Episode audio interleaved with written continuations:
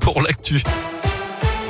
Elle a une sortie masquée, notamment dans les rues de saint C'est l'une des 28 communes de la Loire désormais soumises au retour du port du masque partout en extérieur dès 11 ans. Décision prise par la préfète de la Loire pour faire face à la cinquième vague de l'épidémie. Au, total, toutes les communes de plus de 5000 habitants sont désormais concernées. On vous a mis la liste sur radioscoop.com. Autre décision prise par la préfète, l'instauration du pass sanitaire à l'entrée des marchés de Noël. Alors que 59 000 nouveaux cas de Covid ont été euh, détectés hier en France, du jamais vu depuis novembre 2020. Dans ce contexte, des aides massives pour la fermeture des discothèques, c'est ce qu'a promis hier le gouvernement après avoir reçu les représentants du secteur, alors que les établissements devront fermer ce vendredi et pour quatre semaines.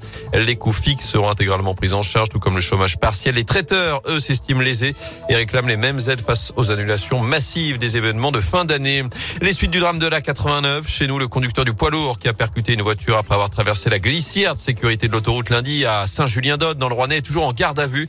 Auditionné dans le cadre d'un homicide involontaire, il devrait être présenté aujourd'hui devant le parquet. Selon le progrès, je vous rappelle qu'un couple d'environ 70 ans est décédé dans ce drame.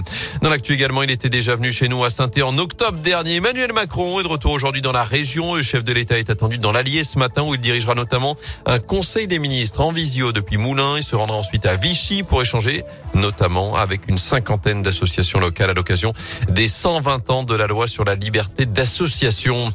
En foot, il espère un nouvel entraîneur d'ici la fin de la semaine. Roland Romeillet s'exprime ce matin dans le progrès, le président du directoire qui assure qu'il y a un paquet de prétendants. Beaucoup de coachs sont intéressés, dit-il, pour assurer la succession de Claude Puel, choix laissé notamment au président exécutif Jean-François Soucas et au nouveau coordinateur sportif Loïc Perrin, qui a assisté hier la première séance dirigée par Julien Sablé comme coach par intérim. Les Verts qui, je vous le rappelle, iront à Reims samedi soir pour la 18e journée de championnat. Et on espère enfin